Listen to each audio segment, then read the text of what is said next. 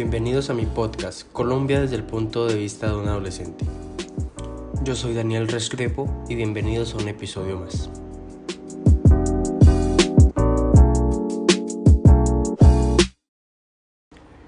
El día de hoy vamos a hablar de la violencia en la ciudad de Bucaramanga, más específicamente de la violencia intrafamiliar que en los últimos meses, si bien sabemos, ha sufrido un gran incremento, no solo en Bucaramanga, sino en general en el país. En Colombia ha aumentado drásticamente los casos de violencia intrafamiliar.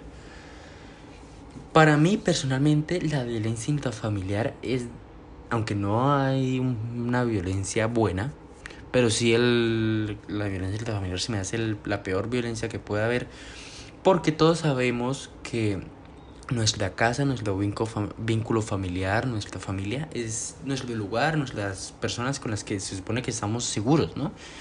Y en caso que se presente alguna situación de violencia intrafamiliar, pues obviamente este lugar seguro ya no, ya no va a ser tan seguro para nosotros, entonces nos quedamos como sin nuestro sitio seguro, sin a dónde ir en caso de peligro, porque nuestro, como, perdón la redundancia, nuestro sitio seguro, que ya he repetido varias veces la palabra, ya no es tan seguro para nosotros. La pandemia, si bien sabemos, ha generado muchos, muchas consecuencias. Una de estas es, es la violencia, el aumento en los casos de violencia intrafamiliar, porque si bien vemos, eh, los, estos casos se han aumentado desde que comenzó la pandemia. Esto se debe, pues, eh, según lo que algunos estudios, algunas, lo que han dicho algunos expertos, psicólogos y personas por el estilo a que como las personas ahora pasan más tiempo en sus casas, se relacionan más, ahora se relacionan, porque antes muchas veces llegaban simplemente a dormir a la casa y se levantaban temprano se iban. Ahora realmente existe una convivencia entre los miembros de la familia porque se la pasa más tiempo en la casa, trabajando virtualmente, estudiando virtualmente. Entonces esto genera que cualquier problema, cualquier cosa, eh, no sea como antes que simplemente se salía, se olvidaba y ya, ya no pasaba mayores, sino que se, se acrecenta, se incrementa este problema generando por parte esta violencia que, se genera el maltrato hacia la otra persona. También pueden haber otros causantes como el estrés que puede generar esta situación de pandemia, las consecuencias a nivel económico y laboral que genera que generó la pandemia en algunas personas en algunas familias que se quedaron sin trabajo que su salario se vio drásticamente disminuido. Entonces estas situaciones de estrés también genera que muchas personas eh, sientan ira y pues lamentablemente la desahoguen en sus casas con su familia. Si bien lo que dije anteriormente no no son justificantes de, por, de que sí debería haber no claramente son como las causas principales, pero claramente no, que por más estrés que yo tenga, por más problemas de convivencia que pueda tener en mi familia, nunca debería yo recurrir a la violencia. Y también el problema que, eh, que tiene este tipo de violencia es que muchas veces las personas no denuncian a tiempo. De hecho, se han visto casos en los cuales eh, los, las víctimas denuncian a los perfectamente a los 5 o 10 años de que empezaron los abusos.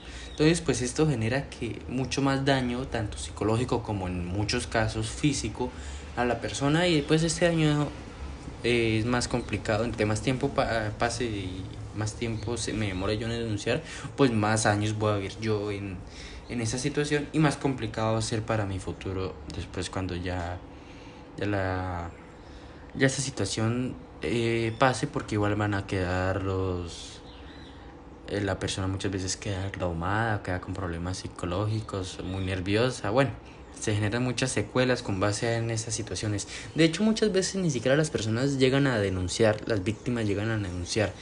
Muchas veces denuncian son sus familiares sus amigos o sus vecinos que, que son los testigos de todo lo que pasa, que escuchan pues los gritos cuando se trata de violencia o física o tanto psicológica, los gritos que se da, que se dan, los golpes.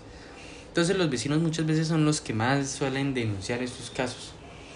Mi invitación, como la de prácticamente todas las personas que hablan acerca del tema, es pues no quedarse callados al primer momento de, de violencia que se presente en sus casas, en sus familias, decirle a... No tiene que ser a las autoridades, sería lo mejor, pero por lo menos decirle a un amigo o un familiar para por lo menos tener al tanto de la situación que se está viviendo. Eh, lo mejor, como decía ahorita, sería a la primera vez que se sufra un caso de violencia, denunciarlo ante las autoridades. Y no justificar a las personas de muchas personas justifican ay no es que él estaba estresado ay no es que en ese momento estaba bravo y tal cosa no la violencia no, no tiene justificación. No no podemos justificar algo porque lo único que va a generar es más problemas para nosotros porque intentamos justificar algo que nos está haciendo daño cuando realmente no, no hay justificación para que una persona le pegue a otra un esposo o su esposa, que muchas veces todos creemos que siempre el hombre maltrata a las mujeres, pero también hemos visto casos que las mujeres maltratan a los hombres.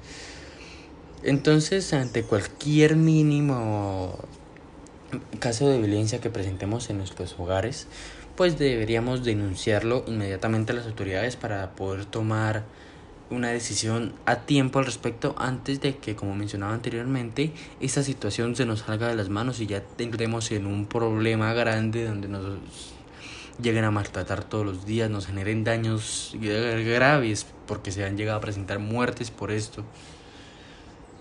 Entonces lo mejor es denunciar a tiempo. De hecho, aproximadamente el crecimiento en la ciudad de Bucaramanga llegó a que aproximadamente cerca del 3.5% de, las llamadas reportando situaciones de violencia intrafamiliar en Colombia fueron hechas desde la ciudad de Bucaramanga. Este 3.5% si ven, los podemos estudiar esta cifra y nos dice, ah, 3.5%, aunque debería ser cero, pero podemos decir, esta es un, una cifra baja pero es que tengamos en cuenta que esta es la cifra de llamadas totales en, en el país, en Colombia.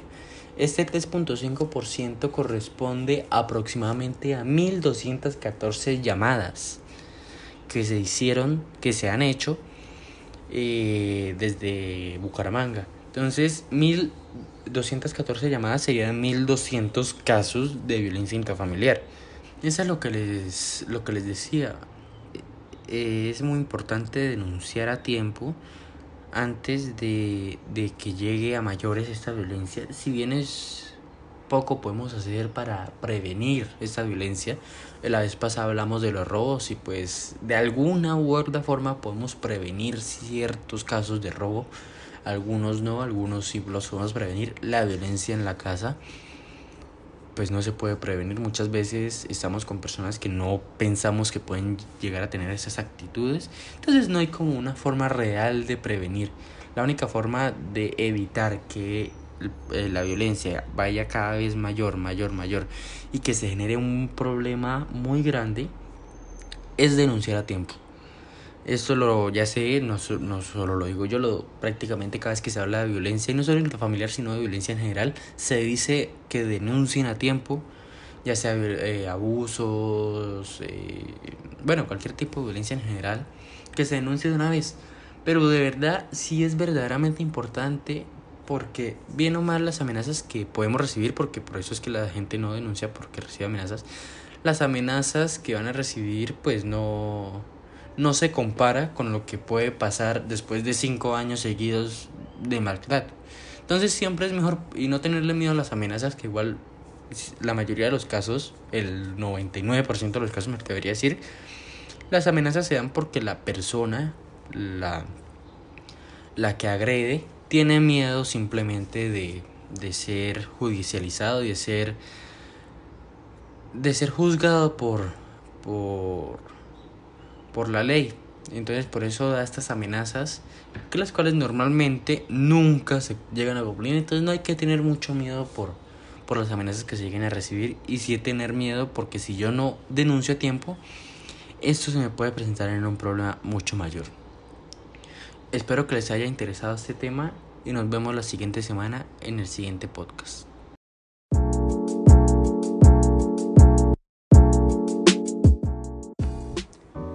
Esto fue Colombia desde el punto de vista de un adolescente.